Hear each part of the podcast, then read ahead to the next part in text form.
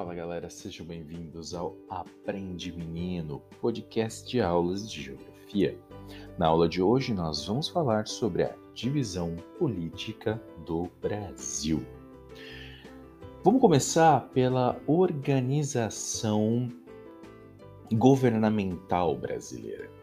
Então, caro ouvinte, aqui vai uma separação, tá?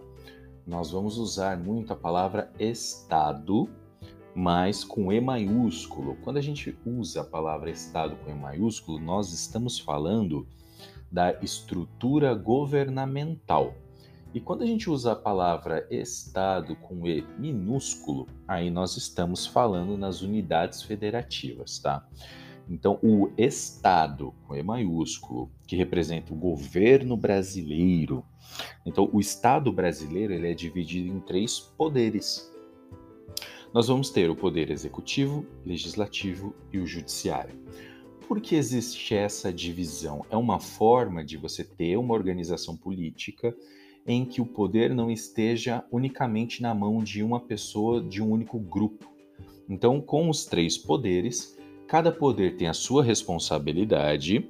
Então, o poder executivo, ele tem a responsabilidade de administrar o país, de fazer as obras públicas.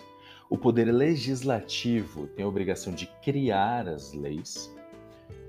E o poder judiciário tem a obrigação de julgar essas leis, de garantir que essas leis uh, estejam adequadas ao país. E cada poder fiscaliza o outro. Essa é uma forma que nós temos de garantir uma é, integridade política para o país, tendo os três poderes e cada poder tendo a sua função e um fiscalizando o outro. E esses três poderes, eles vão existir na esfera federal. Então, na esfera federal do governo brasileiro como um todo, nós vamos ter no poder executivo o presidente da República e os seus ministros, no poder legislativo, nós vamos ter os deputados federais e os senadores, e no poder é, judiciário, nós vamos ter os juízes do Supremo Tribunal Federal. Na esfera estadual, nós vamos ter no poder executivo o governador e os seus secretários. No poder legislativo, nós vamos ter os deputados estaduais e no Poder Judiciário nós vamos ter os juízes estaduais.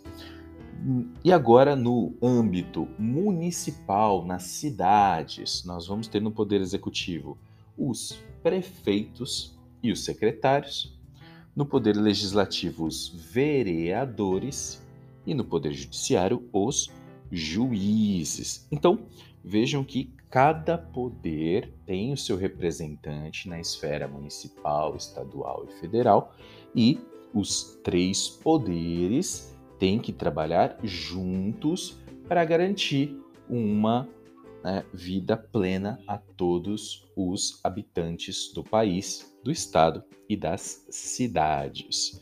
Agora vamos falar um pouquinho sobre a organização dos estados, agora da federação. Então a gente vai falar dos estados brasileiros. O Brasil, ele é dividido em 26 estados mais o Distrito Federal, tá? Então nós temos 26 estados mais a capital do Brasil. E o Brasil também é dividido em 5.570 cidades.